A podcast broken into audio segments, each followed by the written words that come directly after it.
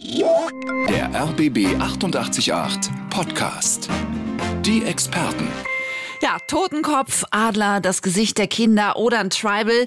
Wahnsinnig viele von uns sind tätowiert. Nochmal ganz viele von uns spielen mit dem Gedanken, es zu tun. Und vielleicht ist ja auch gerade, habe ich überlegt, gar keine schlechte Zeit dafür. Man schwitzt nicht mehr so und dann kann man vielleicht auch das neue Tattoo erstmal mit Kleidung bedecken, um sich selbst damit anzufreunden, äh, bevor man es dann dem Rest der Welt zeigt. Was bewegt uns eigentlich, uns so Bilder, Erinnerungen unter die Haut zu stechen? Und wie finden wir das richtige Motiv? Motiv, beziehungsweise werden wir vielleicht auch das Falsche wieder los.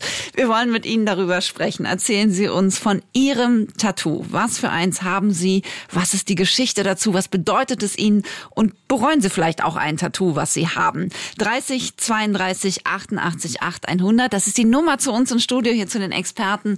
Und wir haben Dirk Hofmeister zugeschaltet. Er ist Psychologe, beschäftigt sich seit vielen, vielen Jahren intensiv mit dem Thema Tattoo, ist in der Szene unterwegs und für alle Ihre Fragen da. Tattoos und Tinte Schmerz. Das ist unser Thema heute hier in den Experten. Alles, was so dazugehört zu Tätowierungen. Wir haben äh, den Sommer über ja jede Menge Anregungen bekommen. Also alle, die sich mit dem Gedankenspielen oder mit dem Gedankenspielen sich tätowieren zu lassen, konnten viel nackte Haut sehen diesen Sommer und viele Tattoos. Ich gucke das ja mal gerne an. Also vielleicht ist jetzt die Zeit gekommen, sich ein Tattoo stechen zu lassen. Erzählen Sie uns davon, was Ihnen so vorschwebt, was Ihre Beweggründe sind, sich ein Tattoo stechen zu lassen. Die sind ja ganz unterschiedlich von Mensch zu Mensch. 30 30 32 88 8 100 oder im Chat auf rbb888.de oder klar, Sie haben wahrscheinlich schon ein oder mehrere Tattoos, denn fast jeder vierte, glaube ich, von uns ist inzwischen tätowiert. Dann freuen wir uns, wenn Sie uns erzählen, was für ein Tattoo Sie haben und warum es genau gerade dieses ist. 30 32 88 8 100 oder online auf rbb888.de im Chat. Unser Experte heute ist der Psychologe Dirk Hofmeister. Er forscht seit fast 15 Jahren auf dem Gebiet Tattoo, ist in der Szene unterwegs. Ähm, Dirk Hofmeister, wann haben die Menschen denn die Lust am Tattoo entdeckt oder äh, vermutlich war das gar kein Just for Fun Hintergrund, sondern hatte sicherlich eine Funktion, oder? Ja, hallo, genau, das ist richtig. Also die Lust am Tattoo kann man vielleicht sagen, dass das neuerdings in unserer modernen Gesellschaft eher eine Lust, eine lustvolle Erfahrung ist. Ansonsten kann man sagen, dass die Menschheitsgeschichte eigentlich voll von Tätowierungen ist. Also auf allen Kontinenten zu allen Zeiten wurde tätowiert. Die älteste überlieferte Mumie ist der berühmte Ötzi, mhm. der ungefähr 5000 Jahre alt ist. Wir wissen aber auch aus Japan, dass vor ungefähr 5000 Jahren schon tätowiert wurde. Also über alle, über die ganze Menschheitsgeschichte wurde tätowiert. Und bei diesen Tätowierungen ging es meistens um Zugehörigkeit oder Ausgrenzung. Also mhm. es ging quasi darum, den Einzelnen in die Gesellschaft zu vergesellschaften. Da wurden so bestimmte ähm, äh, soziale, sozialer Status wurde deutlich gemacht, ne? ob jemand höher in der, in der Stammesriege ist oder ob jemand niedriger ist, ob jemand heiratsfähig ist. Es ist aus Indien überliefert, dass da teilweise zwischen den Stämmen die jungen Frauen tätowiert wurden, um klarzumachen, okay, diese Frau gehört zu unserem Stamm, um mhm. die Frauen nicht stehlen zu lassen. Aber zum Beispiel aus Polynesien, die berühmten Maori-Tattoos sind auch überliefert. Da geht es vorrangig um den sozialen Status. Und wer größere und wer deutlichere Tattoos hatte, war in der Stammeskultur höher angesehen. Ist denn so dieses, also sozialer Status, das hat sich, glaube ich, inzwischen ähm, verflüchtigt in unserer Zeit. Aber weil Sie gesagt haben, so Gruppenzugehörigkeit, ist das heute auch noch äh, ein, ein Merkmal von einem Tattoo? Oder macht also man das deswegen? Es kann ein Merkmal sein. Mhm. Genau. Also es kann ein Merkmal sein. Ne? Es gibt so bestimmte bestimmte Tattoos, die sich zum Beispiel Menschen, die sich vegan ernähren ähm, oder die zum Beispiel bestimmten ähm, äh, Subkulturen zugehörig sind, mhm. sich stechen lassen. Das findet man heute wieder, aber es geht heute tatsächlich dann eher auch um ästhetische Motive und nicht mehr primär um eine Gruppenzugehörigkeit, sondern eher um die Betonung der eigenen Individualisierung. Wir haben den Sommer über wieder viele schöne und vielleicht auch nicht so schöne Tattoos auf nackter Haut gesehen. Und eigentlich finde ich es jetzt eine gute Zeit, sich selbst mal entstechen zu lassen, wenn man eh mit dem Gedanken spielt. Über Anfänger und Fortgeschrittene sozusagen in Sachen Tattoo sprechen wir heute mit Ihnen und mit Dirk Hofmeister. Er ist Psychologe, forscht seit ganz vielen Jahren zum Thema Tattoo. Und äh, meine erste Frage, Dirk, ist, ähm, was sollte ich mir tatsächlich als erste Frage stellen, wenn ich mir ein Tattoo stechen lassen möchte? Ähm, wo, was oder warum? Hm. Oder vielleicht wie viele? Oder so. Oder Aber das ist vielleicht schon die warum nächste Frage. nicht? genau. Ähm, also ganz klar die Frage, die hier zuerst gestellt werden sollte, ist warum. Mhm. Also warum möchte ich das?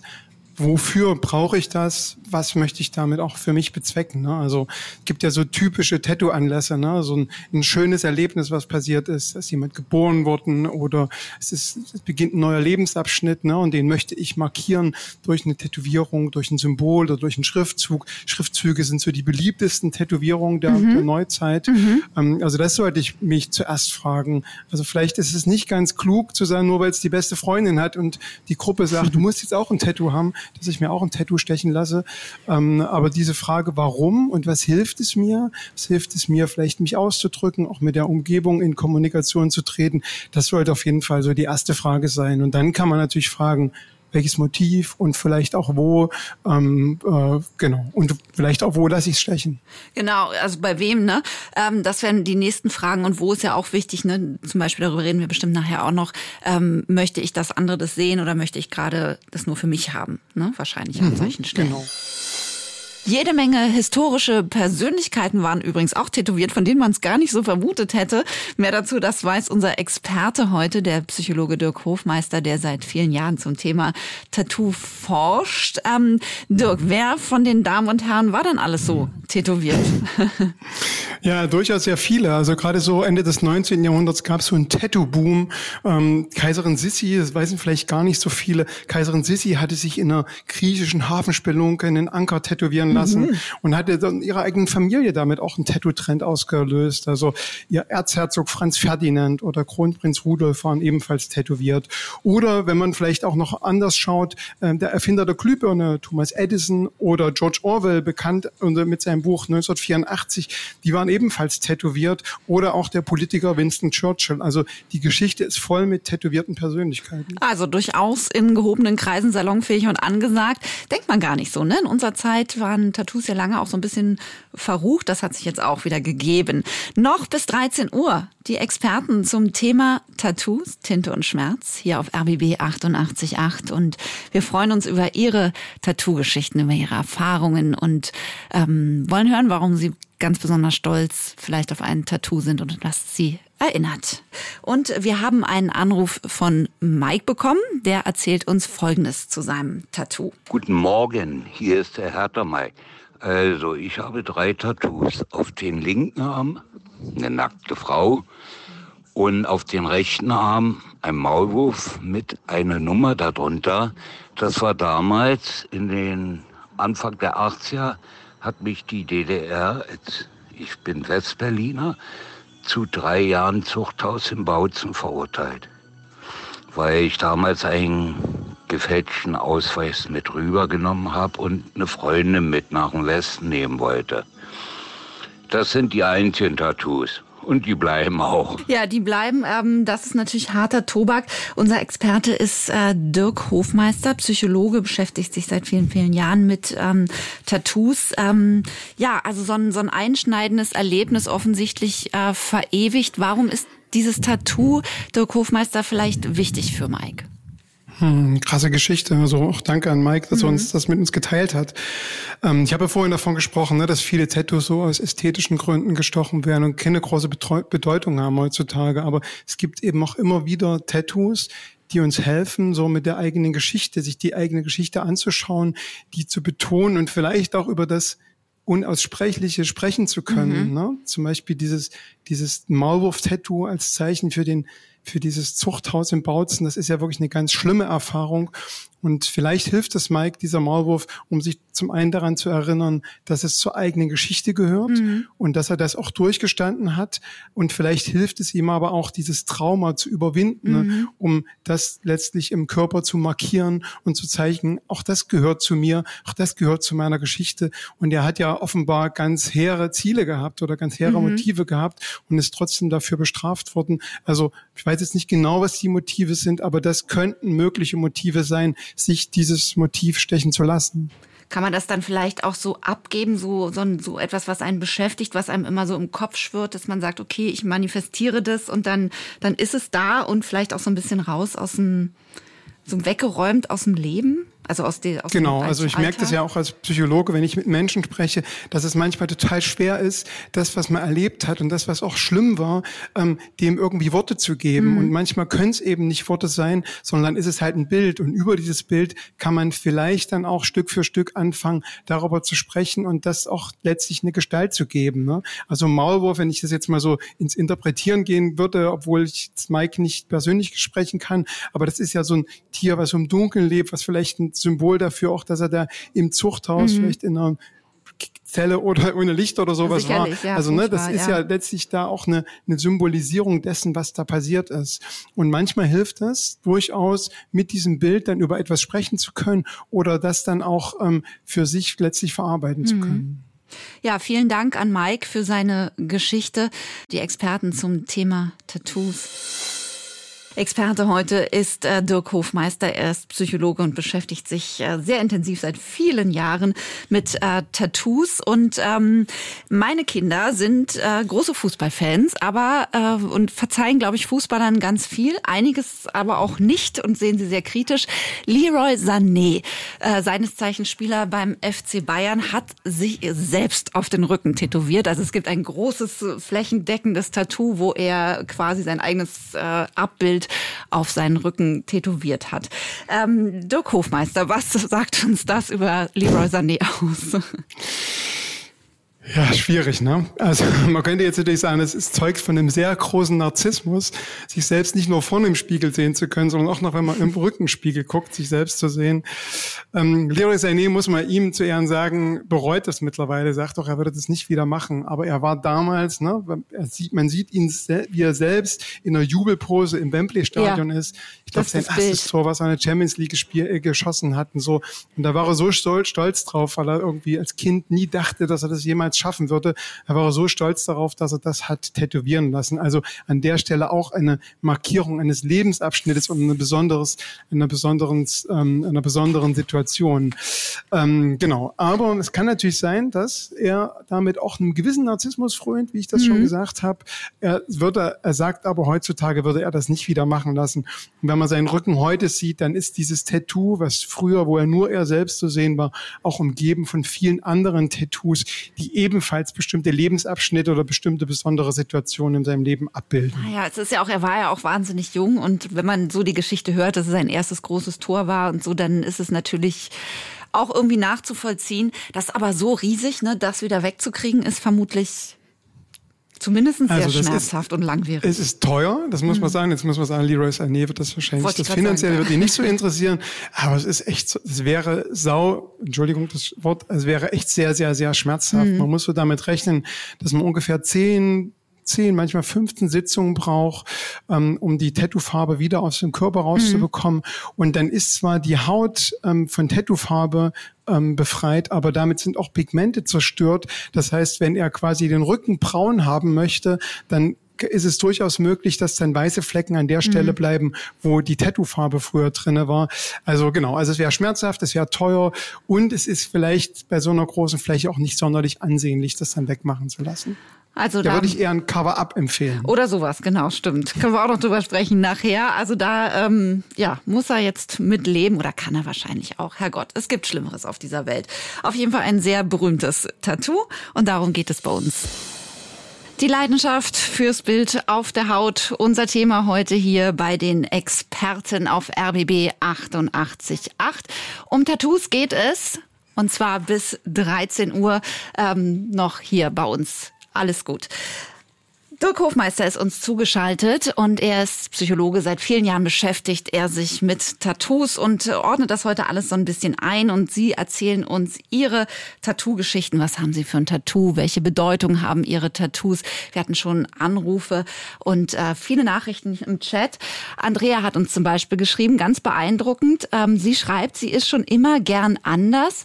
Sie hat sich schon Ende der 80er Jahre, ganz klassisch, bei einem Tätowierer auf der Reeperbahn ihr erstes Tattoo stechen lassen. Sie ist damals zur See gefahren und die Matrosen haben gesagt, dass man sich als Mädchen nicht tätowieren lässt. Und dann hat Andrea gesagt, jetzt erst recht.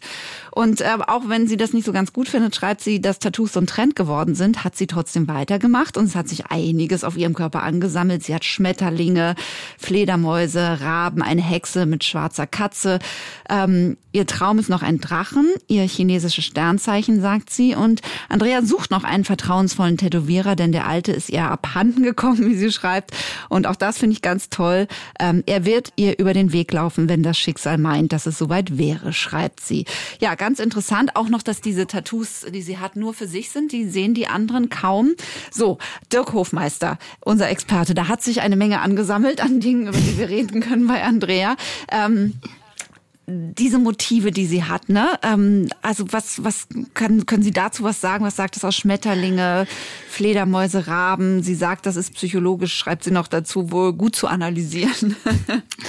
ja, sehr spannende Geschichte. Also ähm, zunächst fällt natürlich auf, dass dieses, ähm, dieses Tattoo da, ne, als sie, als sie jetzt zur See gefahren ist, ne, und die Tätowierten, sie haben ja gerade in den 80er und 90er ja. Jahren, wollten immer so besonders sein, so außen stehen, so unangepasst und rebellisch sein. Und dann kommt eine Frau an, die ganzen Matrosen, die vielleicht so rebellisch sein wollten, sagen, aber du gehörst nicht dazu. Ne? Also da kommt diese Gruppenzugehörigkeit ja. und wer gehört dazu und auch letztlich, letztlich die Grenzen dieses rebellisch Seins. Ne? Denn ja. es gibt ganz klare Definitionen, wer gehört hier dazu das dürfen nur und wer Männer. gehört nicht dazu. Und eine Frau, genau, nur Männer dürfen das, durften das. Da hat sich zum Glück ähm, viel verändert. Ne? Das finde ich erstmal total spannend, ja. weil es tatsächlich auch in der Tattoo-Szene so ein bisschen eine Sehnsucht manchmal nach diesen alten Zeiten gab. Jetzt ist Tattoo so Mainstream angekommen und manche Tätowierer erzählen mir, ach, damals war alles noch so besonders, jetzt sind wir, jetzt schwimmen wir so im Mainstream mit, ne? Und das finde ich da einen sehr schönen Ausdruck dafür. Mhm. Die Motive, die sie beschrieben hat, natürlich gehen da bei uns allen irgendwelche Assoziationen auf, ne? Schmetterlinge, der, die, der Verwandlung von der Raupe zum schönen Schmetterling oder auch die Fledermaus, das Tier der Nacht, das nachtaktiv ist. Also man könnte hier, ich tut, fange das schon ein bisschen an. Man könnte ja wild rumspekulieren. aber als Psychologe möchte ich da gerne auch sagen, ich will da nicht in die Küchenpsychologie abdriften und jetzt irgendwie nur, weil ich die Motive gehört habe, anzufangen, über die Persönlichkeit oder über die persönlichen Motive äh, von Andrea sprechen. Denn das weiß ich letztlich nicht. Und mir ist es immer wichtig, dass ich mit den Menschen, über die ich über die Tätowierung spreche, dann auch ganz persönlich erfahre, was das persönliche Motiv ja, ist. Da gehört noch mehr dazu. Die Fledermaus ne? Muss nicht die die, das Tier der Nacht sein, sondern es kann vielleicht was ganz anderes mhm. sein. Das Lieblingskuscheltier, was ich als Kind hatte oder so. Ja. Ne? Also da, da muss man ein bisschen vorsichtig sein, um nur aus einzelnen Symbolen nicht auf die Allgemeinheit und auf die Persönlichkeit dieser Person zu, ähm, zu schließen. Ich was ich aber auch spannend ja. finde, weil wir ja auch darüber sprechen, wie sichtbar Tattoos sind. Offenbar sind sie bei Andrea gar nicht sichtbar. Und das ist schön, denn wir sprechen zwar dafür, darüber, dass Tattoos eben häufig sehr sichtbar sind, aber für Andrea sind die Tätowierungen offenbar eine wichtige Bezugs Bezugspunkte für sich selber und deswegen will sie sie gar nicht öffentlich zeigen oder nur bestimmten Menschen, die eben diese verborgenen äh, Körperstellen dann auch sehen können. Das finde ich auch sehr äh, faszinierend. Gibt wahrscheinlich eben wirklich solche und solche. Sie schreibt eben auch, dass sie ihren Tätowierer nicht mehr hat und jetzt einfach darauf wartet, dass der nächste ihr über den Weg läuft, finde ich auch eine schöne Sache.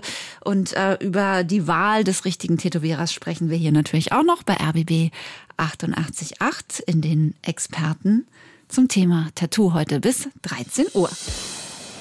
Welche Tattoos haben Sie? Warum haben Sie sich genau dieses Motiv ausgesucht? Und was bedeutet es Ihnen? 30 32 88 8 100 oder im Chat auf rbb888.de freuen wir uns über Ihre Geschichten und Sie können natürlich auch Ihre Fragen da loswerden an unseren Experten. Das ist heute Dirk Hofmeister. Er ist Psychologe, beschäftigt sich seit vielen, vielen Jahren intensiv mit Tattoos, ist in der Szene unterwegs, hat ganz viel gesehen und ähm, geforscht sozusagen dazu. Und Anne hat uns im Chat geschrieben auf rbb888.de und sie fragt, ähm, warum so viele Menschen Totenköpfe tätowiert haben. Sie sieht das immer wieder, sie findet das so ein bisschen unheimlich, aber es ist natürlich ein super beliebtes Motiv, kann jeder von uns nachvollziehen. Dirk Hofmeister, ähm, was steckt dahinter? Ist das so ein Trend oder was sagt ein Totenkopf aus, wenn ich mir den tätowieren lasse? Ja, ein Totenkopf ist schon ein Trend, also es ist gerade ein Trendsymbol, so seit ein paar Jahren. Ähm, wenn wir darüber sprechen, was sich so verändert, dann sieht man, dass es immer mehr extremer wird. Ne? Hände, der mhm. Hals wird tätowiert und die Motive werden noch extremer und so, unter anderem auch der Totenkopf. Denn so wie die Hörerin schreibt, schockt das dann doch ein bisschen. Ne? Ähm, und das ist vielleicht auch damit bezweckt. Wir wissen zum Beispiel, dass Ozzy Osbourne oder Slash, dass die Musiker tätowiert waren, die ja auch so mit ihrem Auftreten ein bisschen schocken wollten. Vielleicht hilft aber auch ein bisschen in Blick in die Vergangenheit, denn wie so viele der traditionellen Tattoos, die wir heute wieder tragen, kommt auch das Totenkopf-Tattoos aus der Seefahrerzeit ah, okay, im 17., ja. 18. Jahrhundert. Und damals war das Totenkopf, der Totenkopf durchaus ein beliebtes Symbol, um den Träger an die eigene Vergänglichkeit daran zu erinnern, dass man sterblich ist, dass man nicht unsterblich ist, dass irgendwann das Leben zu Ende ist und dass man die Zeit, die man hat, doch genießen sollte. Also manche lassen sich dies, dieses Tattoo Tattoo auch mit Verweis auf diese Tradition stechen, aber nicht alle. Was ist Ihnen so wichtig, dass Sie es sich auf die Haut tätowieren lassen? Um Tattoos geht es heute bei uns. Manche haben das Konterfei des Liebsten auf der Wade, andere einen Schmetterling auf der Schulter, Totenkopf, Footballhelm auf dem Oberarm. Totenkopf haben wir gerade schon drüber gesprochen. Tattoos sind Geschmackssache, ganz klar. Und das wichtigste und einzigste Kriterium, einzige Kriterium sollte sein, dem, der das Tattoo hat, dem muss es gefallen. Unser Experte ist der Psychologe Dirk Hofmeister. Er widmet sich seit Jahren dem Phänomen Tattoo, ist in der Szene unterwegs und hat ähm, sehr, sehr viel schon gesehen. Dirk Hofmeister, was ist denn so das krasseste Tattoo, das Sie in Ihrem Leben gesehen haben?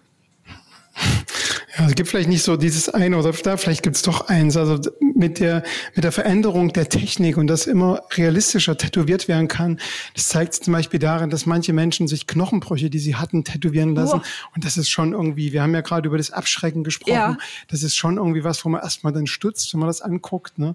Ähm, weil das tatsächlich auch sehr realistisch tätowiert mhm. werden kann. Aber das, was mich tatsächlich so nachhaltig verstört hat, ist ein Tattoo von einem Mann, der tatsächlich am ganzen Körper und auch im Gesicht tätowiert war und sich in dieser Session das Gesicht hat tätowieren lassen. Und ich habe danach mit ihm darüber gesprochen und er hat sich unter sein Auge, hat er sich ein neues, ein zweites Auge tätowieren lassen. Mhm. Und als ich da so mit ihm gesprochen habe, da muss ich sagen, das hat mich wirklich nachhaltig verstört, weil wenn dich da plötzlich drei Augen angucken und du gar nicht genau weißt, wo guckst du denn jetzt eigentlich hin, welches Auge guckst du, weil das auch so realistisch gestochen war, ja. ähm, abgesehen von den Schmerzen, weil ja die, die, der Knochen unter dem Auge auch sehr schmerzhaft zu ja, die Haut ist so dünn. Ähm, hat mich das tatsächlich nachhaltig verstört und ja, also da muss ich sagen, das war vielleicht tatsächlich das Krasseste, was ich bisher gesehen habe.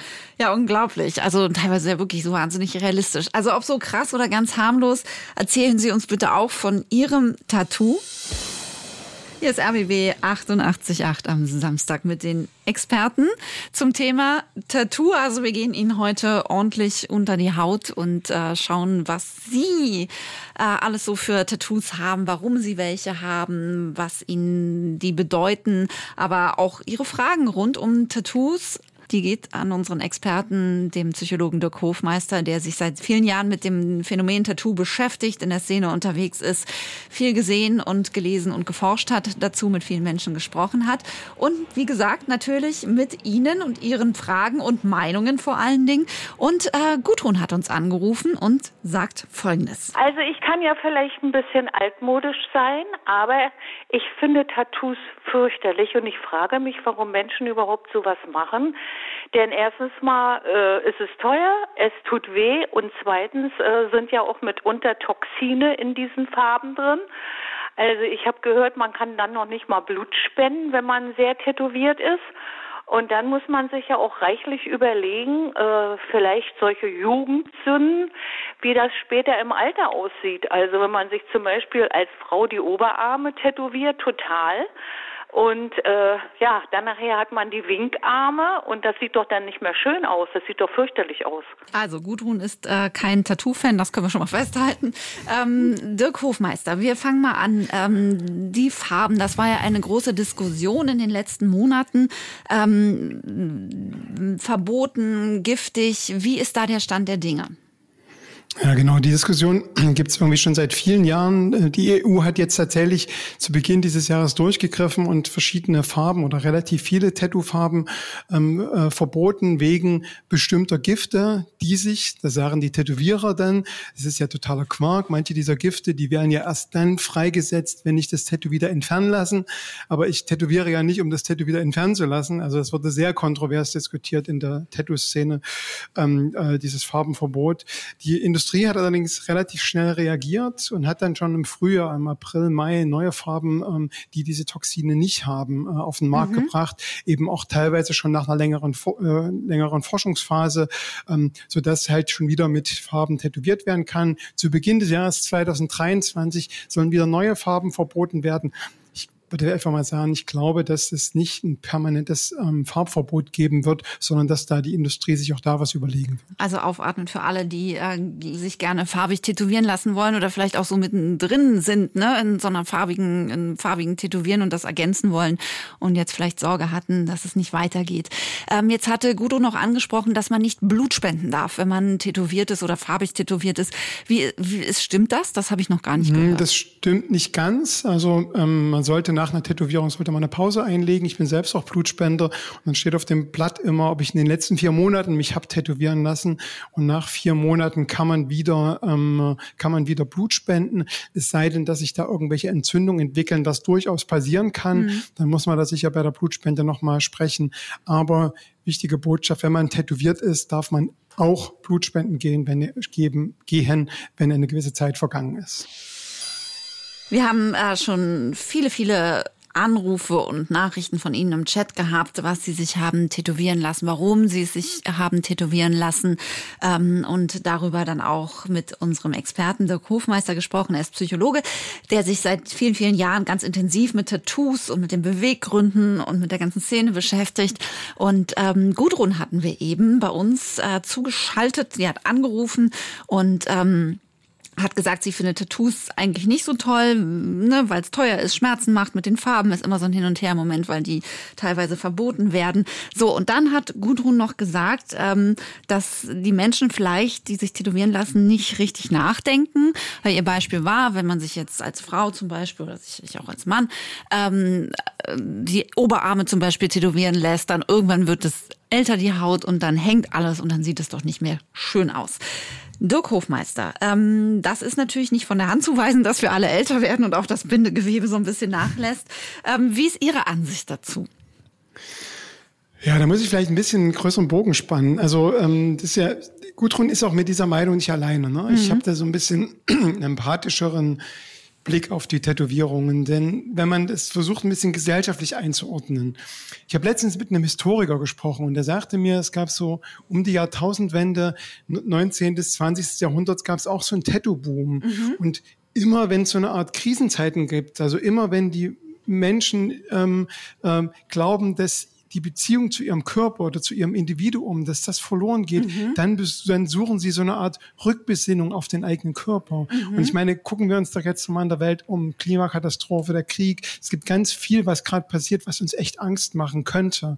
Und Tätowierungen könnten so ein Ausdruck dafür sein, dass man sich auf die eigene Natur zurückbesinnt, also dass man sich als eigenes, als, als Mensch in der großen Gesellschaft, in der Krise wieder spüren möchte und sich selbst auch mit seiner eigenen Individualität betonen möchte. Also mhm. wir haben ja so eine Art gesellschaftlichen Imperativ, sich selbst zu optimieren. Also es wird gefordert, dass wir immer an unsere Grenzen gehen, dass wir unseren Körper modifizieren. Und da würde ich sagen, wenn man das vor dem Gesichtspunkt die Tätowierung auch sehen kann, dann finde ich, ist es doch eine absolut nachvollziehbare und auch für die Stabilität der Psyche ein absolut nachvollziehbarer Schritt, sich tätowieren zu lassen. Und dann, wenn man jetzt von der Ges ja bitte ja ich wollte nur sagen, also das geht ja auch darum, gerade was Optimierung angeht. Ähm, ne, irgendwann wird ja der Körper alt und man lässt sich tätowieren. Ähm, genau. Und wenn man jetzt von der gesellschaftlichen Ebene auf die individuelle mhm. Ebene runtergeht, dann sieht man, dass vor allem junge Menschen sich tätowieren lassen, die vielleicht diesen Abhängigkeits- ähm, und Autonomiekonflikt so in der Adoleszenz, Eltern vom Elternhaus sich abzu, abzugrenzen, also erwachsen werden. Sich tätowieren lassen. Also, dass das quasi ein Schritt ist zur Autonomie, zum Erwachsenen ähm, werden, ähm, dass sich vor allem diese Menschen tätowieren lassen, gerade diese jungen Menschen. Und ich finde, es ist ein absolutes Privileg der Jugend, sich nicht darüber Gedanken zu machen, was in 40 Jahren ist, was, was ich mit 60 Jahren trage und wie die Haut mit 60 Jahren aussieht. Ich finde, da kann man durchaus auch, ich bin auch Ende 40, ich bin auch schon älteres Semester, ähm, kann man durchaus ein bisschen nachsichtig auf die Jugend schauen und sagen, natürlich gehört das auch dazu, zur Persönlichkeit, zur Individualitätsentwicklung, vielleicht etwas zu machen, was man in 20 Jahren nicht mehr so machen würde. Aber dann ist es in 20 Jahren ja so, dann kann man sich überlegen, wie geht man jetzt damit um? Macht man Cover-up oder lässt man es vielleicht sogar wegmachen? Aber das muss doch nicht für jemanden, der 18 ist oder 20 ist, das Thema der aktuellen Lebensphase sein. Finde ich ein tolles Statement. Lass ich so stehen die Leidenschaft fürs Bild auf der Haut. Und äh, Leidenschaft ist ein gutes äh, Stichwort für unsere Chatfrage, die Andreas bei uns auf rbb888.de gestellt hat. Ähm, er sagt nämlich, er hat das Gefühl, manche Leute ähm, lassen sich ständig tätowieren, ob das auch so eine Art Tattoo-Sucht gibt und warum ist das so, wenn es sie gibt. Ähm, Dirk Hofmeister ist unser Experte. Er ist Psychologe, beschäftigt sich seit langem mit Tattoos und äh, sicherlich auch mit dem Thema oder mit der Frage, ob sowas süchtig machen kann. Ähm, ja, Dirk Hofmeister, ist, gibt es sowas tatsächlich, so ein Phänomen wie Sucht nach Tattoos? ja, auch eine Frage, die ich häufig bekomme. Ähm, die, ähm, also um das mal klinisch einzuordnen, es gibt ähm, das als klinischen Begriff, als klinische Diagnose Tattoo-Sucht gibt's nicht. Mhm. Es gibt bei Menschen, es gibt eine sehr geringe, sehr geringe Prozentzahl von Menschen, die tatsächlich so etwas wie, ich nenne jetzt mal den klinischen Fachbegriff, nicht stoffgebundene Süchte, ne? also nicht nach Alkohol oder nach anderen Drogen, sondern nach zum Beispiel Sport oder auch Tätowierungen entwickeln. Da liegen aber meistens andere Dinge darunter. Ne? Also gibt es zum Beispiel dieses, dieses Gefühl, sich zu spüren und immer diesen Schmerz erleben mhm. zu wollen. Mhm. Das ist aber ein sehr geringer Prozentsatz. Das sind dann die, die, die ne? so komplett tätowiert sind wahrscheinlich oft, ne? Wo man dann so, die man in welchen Boulevardmagazinen sieht dann auch oft, ne? Die so auch da muss man sagen, dass das nicht zwingend sein mhm. muss. Ich habe zum Beispiel Menschen, also Kollegen von mir, die in psychiatrischen Kliniken arbeiten, die erzählen zum Beispiel, dass es bei, bei Patientinnen, meistens Patientinnen, die eine Borderline-Störung haben, mhm. die quasi immer so die Grenzen spüren müssen, dass das, dass die Tattoo, Tätowierungen, viele Tätowierungen, dass ihnen das eine Möglichkeit gibt, dieses, dieses äh, Einritzen, dieses Kratzen, mhm. dieses, diese, diesen Spannungsausgleich mit einer Tätowierungen für sie positiv und kreativ auflösen ah, zu können. Okay, also auch was Therapeutisches da, dann. Genau, da mhm. liegt so ein bisschen der klinische Hintergrund zu dem, was ich sage, dass es, dass das nicht stoffgebundene mhm. Süchte sein können. Ne? Da liegt meistens etwas anderes dahinter. Und auf der anderen Seite gibt es aber natürlich Menschen, die Tätowierungen haben und feststellen, oh, das tat vielleicht gar nicht so weh oder das hat meine Attraktivität erhöht. Huch, ich fühle mich danach ja selbstbewusster. Also da gibt es tatsächlich auch Studien dazu, die sagen, dass sich Menschen nach Tätowierungen selbstbewusster fühlen und noch attraktiver fühlen, zumindest für eine gewisse Zeit. Und dass dann eben der Gedanke entsteht, oh, vielleicht lasse ich mir noch was anderes tätowieren. Es passiert ja auch im Leben immer ganz viel, was man quasi einschreiben kann in die Haut. Mhm. Und da würde ich aber nicht sagen, dass das was Klinisches ist. Da würde ich nicht von einer Tattoo-Sucht sprechen, sondern da würde ich quasi von den Motivationen, über die wir heute schon gesprochen haben, ja. Lebensabschnitte markieren, Attraktivität zu erhöhen, dass da verschiedene neue Situationen im Leben entstehen, die es dann für die Person dann eben wertvoll machen, diese neue Situation dann auf die Haut einschreiben zu lassen.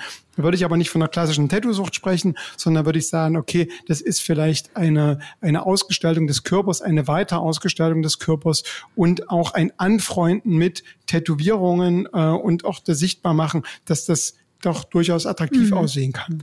Also wenn jemand nicht aufhören kann, und in dem Falle finde ich auch, ist es äh, ja auch etwas, was einem nicht schadet in den aller, aller, allermeisten Fällen. Und deswegen soll man sich da ruhig ausleben. Und unser Experte hat es gerade schon gesagt. Ähm, es, Tattoos können auch Selbstbewusstsein geben. Und darüber reden wir gleich. Denn ähm, Marek hat uns im Chat geschrieben dazu und das lese ich Ihnen gleich vor. Bei uns ist zugeschaltet Dirk Hofmeister, er ist Psychologe. Er forscht seit vielen Jahren zum Thema Tattoo und wir haben gerade darüber geredet, dass so ein Tattoo eben auch ähm, Selbstbewusstsein geben kann. Und ähm, dafür haben wir eine schöne Mail bekommen von Marek in unserem Chat auf rbb888.de. Er schreibt, er ist ein eher zurückhaltender Typ. Vor drei Jahren hat er sich ein großes Tattoo auf den Oberarm stechen lassen und vor allem im Sommer wird er jetzt immer darauf angesprochen und die Konsequenz daraus, er ist offener geworden, kommt schneller in Kontakt und schreibt, das Tattoo hat mich selbstbewusster gemacht. Dirk Hofmeister, Sie als Psychologe, das hört man doch gern eigentlich. Also genau, da gibt's für mir zwei oder drei Gedanken dazu, ganz kurz. Ähm, also zum einen schön, ne, dass das quasi für ihn so ein als Kommunikationsangebot angenommen wurde. Vermutlich war das ein bisschen größeres, was eben auch sehr sichtbar ist. Da sieht man auch, dass da so ein paar gesellschaftliche Stereotype noch mitschwingen. Ne? Mhm. Jemand, der tätowiert ist, ist dann vielleicht doch unangepasster, wird dadurch mit ein bisschen Respekt beobachtet, was unseren äh, Hörer dann wieder äh, selbstbewusster macht. Ähm, ich höre allerdings meine klinischen Kollegen immer reden, äh, immer sprechen und die sagen, wieso brauchst du denn dann eine Tätowierung, um selbstbewusster zu sein? Könnte es nicht auch noch was anderes geben? Aber ich würde sagen, schön das Beispiel zu hören, dass Tätowierungen selbstbewusster machen und dass es ihm auch hilft, eher ins Gespräch zu kommen. Warum lassen wir uns überhaupt tätowieren? Spielt der Schmerz eine Rolle? Können wir zum Beispiel auch süchtig werden nach Tattoos? Das haben wir eben schon geklärt. Ja, ein bisschen, aber alles im Rahmen. Ich denke schon, äh, einer, der sich ganz intensiv mit Tattoos beschäftigt, ist unser Experte Dirk Hofmeister, Psychologe. Und äh, süchtig äh, nach Tattoos ist er mit Sicherheit nicht, denn obwohl er zu diesem Thema forscht, und das finde ich ganz äh, erstaunlich auf den ersten Blick, ähm, hat er selber kein einziges Tattoo. Dirk Hofmeister, warum? Haben Sie noch nicht das Richtige gefunden oder trauen Sie den Tätowierer Ja, wahrscheinlich. Also ich bin auf eine andere Art süchtig nach Tattoos, ne? Tattoos zu sehen, die, die Veränderungen zu beobachten, mit den Menschen zu reden, das macht mich schon ein bisschen süchtig. Also mhm. finde ich immer sehr spannend. Aber ich bin tatsächlich nicht tätowiert. Also wir haben ja schon darüber gesprochen, dass so vielleicht so um die 20 meistens so eine vulnerable, also so eine empfängliche Phase ist, wenn man sich tätowieren lässt. Und als so vor 25 Jahren sich Freunde von mir haben tätowieren lassen, habe ich tatsächlich auch mit dem Gedanken gespielt, dann gab es aber doch nicht den Anlass oder das Motiv, weswegen ich habe ähm, äh, mich tätowieren, also nicht tätowieren lassen. Und heute, wenn ich mich mit der Forschung beschäftige, ist es vielleicht sogar ganz gut, weil ich dadurch vielleicht nicht diesem Zwang unterliege, mhm. mich zu sehr da zu identifizieren mit der Tattoo-Szene, sondern dass ich als Wissenschaftler da eine gewissen Distanz, einen gewissen Abstand habe und meine Empathie für die Tätowierer oder die Tätowierten ähm, ist ja trotzdem da. Ähm, ich sage da immer ganz gerne, wenn ich als Polarforscher arbeite, dann muss ich ja auch kein Eisbär sein. Also vielleicht ist es ganz gut, diese wissenschaftliche Distanz zu haben, um da objektiv auch über die Dinge berichten zu können. Ja, Empathie und wissenschaftliche Distanz, das äh, haben wir jetzt hier in den letzten zweieinhalb Stunden gemerkt. Das äh, ist wirklich toll, weil Sie ganz toll einschätzen und äh, beurteilen und Rat geben können, was die Tattoos unserer Hörerinnen und Hörer angeht. Wir hatten vorhin eine Nachricht von Andrea bei uns im Chat auf rbb888.de und sie schrieb von ihren Tattoos, sie hat schon viele, will sich aber noch ihr chinesisches Sternzeichen, einen Drachen tätowieren lassen. Allerdings, so schrieb Andrea, ist ihr ihr Tätowierer abhanden gekommen. Ähm, sie wartet jetzt einfach, bis ihr der nächste passende über den Weg läuft, begegnet. Sie vertraute auf ihr Schicksal, weil sie sagt, da gehört man zusammen, da wird man zusammengeführt. Äh, unser Experte ist der Psychologe Dirk Hofmeister, auch ein Tattoo-Experte, beschäftigt sich sehr lange mit äh, Tattoos und mit allem drumherum. Ähm, Dirk, wenn man jetzt äh, nicht auf das Schicksal vertrauen will, bis man den richtigen Tätowierer findet, beziehungsweise bis der einem so quasi vor die Füße gespült wird, oder äh, wenn man überhaupt sein allererstes Tattoo stechen lassen will, noch gar keinen hat, was gibt es so für Kriterien? Wie finde ich den oder die richtige äh, Tätowierer, Tätowiererin für mich? Weil das ist ja schon äh, ein Ding fürs Leben, das muss ja passen. Absolut. Ne? Also wir haben ja davon gesprochen, ne, dass, dies, ähm, dass das ein Leben lang hält, wenn man es nicht wegmachen lässt. Ähm, genau, es gibt ein paar Kriterien, die man vielleicht sich anschauen sollte. Also zunächst, das ist wichtig, sollte es natürlich um den Stil, über die Ästhetik der Arbeit gehen. Da kann man bei Instagram, bei Pinterest, im Internet, kann man da einfach mal schauen, was es gibt und was man selber gerne haben möchte. Möchte mhm. soll es was Geometrisches sein, soll es was sehr Realistisches sein, was Neotraditionelles, also welchen Stil möchte ich haben? Und da kann man da schon mal so ein bisschen aussieben, welche Tätowierer, Tätowiererinnen denn so ganz grundsätzlich in Frage kommen. Wenn man denn den einen oder den anderen gefunden hat, ich muss dazu sagen, es ist total schwierig, weil die Tätowierer, Tätowiererinnen mir immer sagen, die Bücher sind total voll. Ich habe bis Ende 2023 ah, okay. habe ich keine Termine mehr. Also man sollte nicht glauben, dass man dann sofort nächste Woche einen Termin okay. bekommt. Und vielleicht auch mal zwei, drei anschreiben. Viele machen das über E-Mails mhm. oder man kann auch mal in einem Laden vorbeigehen und mal fragen. Was durchaus auch hilfreich ist, ist, Sie haben es gesagt, in zwei Wochen ist Berlin die große Tattoo Convention sich mal auf so eine Tattoo Convention mhm. ein Ticket zu holen, da mal hinzugehen und mal zu schauen, was gefällt mir denn eigentlich und wie komme ich mit den Tätowierern ins Gespräch? Ähm, denn das ist auch wichtig, mit den Tätowierern, Tätowiererinnen ins Gespräch zu kommen. Vielleicht selber sich so ein paar Fragen zu überlegen, auch Fragen, die man vielleicht so ein bisschen als so vielleicht dumme Fragen oder so abtun könnte. Ne? So, wie lang dauert das, bis das verheilt ist? Das sind keine dummen Fragen, nee, sondern das ist total wichtig. genau, es gibt keine dummen Fragen. Ne? Und Tätowierer sagte, man muss letztens zu mir, man muss sich ja trotzdem darüber bewusst sein, wir kratzen den Leuten die Haut auf und mhm. schmieren da Dreck rein. Mhm. Also da passiert auch was. Es gibt Risiken, da wird es einen Grind geben, da wird Blut fließen. Ja. Und Tätowierer, Tätowiererinnen, die, denen man vertraut, die sollten darüber Bescheid wissen und zum Beispiel auch über diese Risiken gut aufklären können. Was kann passieren? Was kann man dagegen machen? Was kann man gegen den Schmerz machen? Was kann man besser zur Verheilung mhm. des Ganzen machen? Und das ist so ein bisschen der zweite Schritt. Und was auf jeden Fall noch unheimlich wichtig ist, ist äh, auf sowas wie Hygiene zu achten. Ja. Ne? Also gute, gute Tätowierer, Tätowiererinnen achten darauf, dass während des Tätowierens zum Beispiel kein Alkohol getrunken wird. Da liegen keine Bierbüchsen rum. Da, die Zigarettenstummeln liegen nicht rum, sondern es ist insgesamt sauber. Also bevor man dann tatsächlich sich tätowieren lässt, sollte man sich auch mal im Tattoo-Studio umschauen tätowiert der Tätowierer mit einer mit einem Handschuhen oder nicht. Ne? Mhm. So, also so ganz einfache Basics. Darüber sollte man sich vorher Gedanken machen und das dann tatsächlich auch abklopfen und nicht das Gefühl haben, okay, jetzt habe ich bei dem einen Termin, jetzt aber bei dem fühle ich mich vielleicht ganz unwohl, dann sich unter Druck setzen zu mhm. lassen, sondern dann auch den Mut zu haben zu sagen, nee, das ist doch nicht, ich schaue mich mal noch weiter um denn es ist eine Entscheidung fürs Leben. Nützliche Tipps von unserem Experten Dirk Hofmeister. Wie finde ich das richtige Tattoo-Studio? Wir haben in den letzten drei Stunden wirklich viele, viele tolle, beeindruckende Geschichten von Ihnen gehört zu Ihren Tattoos. Die gehen wirklich buchstäblich unter die Haut, diese Geschichten teilweise. Mike zum Beispiel, der hat äh, uns erzählt, er hat einen Maulwurf und eine Nummer tätowiert. Mike hat in den 80ern drei Jahre in Bautzen im Gefängnis gesessen. Er ist als Westberliner erwischt worden, weil er einen gefälschten Pass in die DDR schmuggeln wollte, um eine Freundin rüberzuholen in den Westen. Dabei ist er geschnappt worden und saß dann halt. Und diese Nummer zum Beispiel ist äh, seine Häftlingsnummer, weil er sagt, wir hatten keine Namen, wir waren Nummern. Andrea ist in den 80ern zur See gefahren als Frau und hat sich auf der Hamburger Reeperbahn ihr erstes Tattoo stechen lassen, obwohl die Seemänner zu ihr gesagt hat, haben, als Frau macht man sowas nicht. Edge. Hat sie trotzdem gemacht, hat sie gesagt. Dann erst recht. Und Marek zum Beispiel ist mir auch in Erinnerung geblieben, der eher schüchtern ist und dem sein Tattoo ganz viel Selbstbewusstsein geschenkt hat. Er ist offener geworden, schreibt er, weil er deswegen mit Menschen immer wieder ins Gespräch kommt. Unser Experte ist Dirk Hofmeister. Er ist Psychologe und beschäftigt sich intensiv seit vielen Jahren mit Tattoos, hat ganz viele tolle, wichtige Sachen gesagt, vieles eingeschätzt.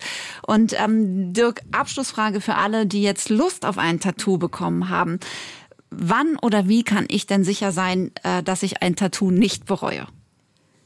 Das ist eine sehr berechtigte Frage. Ähm, wir wissen aus aktuellen Studien, dass ungefähr so 20 bis 25 Prozent der Menschen, die ein Tattoo haben, das tatsächlich im Laufe der, äh, ihres Lebens bereuen und dann teilweise auch wegmachen lassen.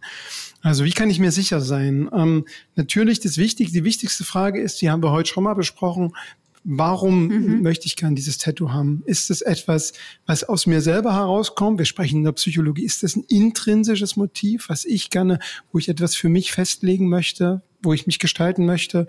Oder gibt es das vielleicht von außen, weil es mein Partner erwartet, weil es eine Freundin, weil es einen Gruppendruck gibt? Mhm. Diese ähm, Motive von außen sind meistens nicht sehr gute Motive, weil sie dann tatsächlich auch verblassen und dann bereut man das vielleicht.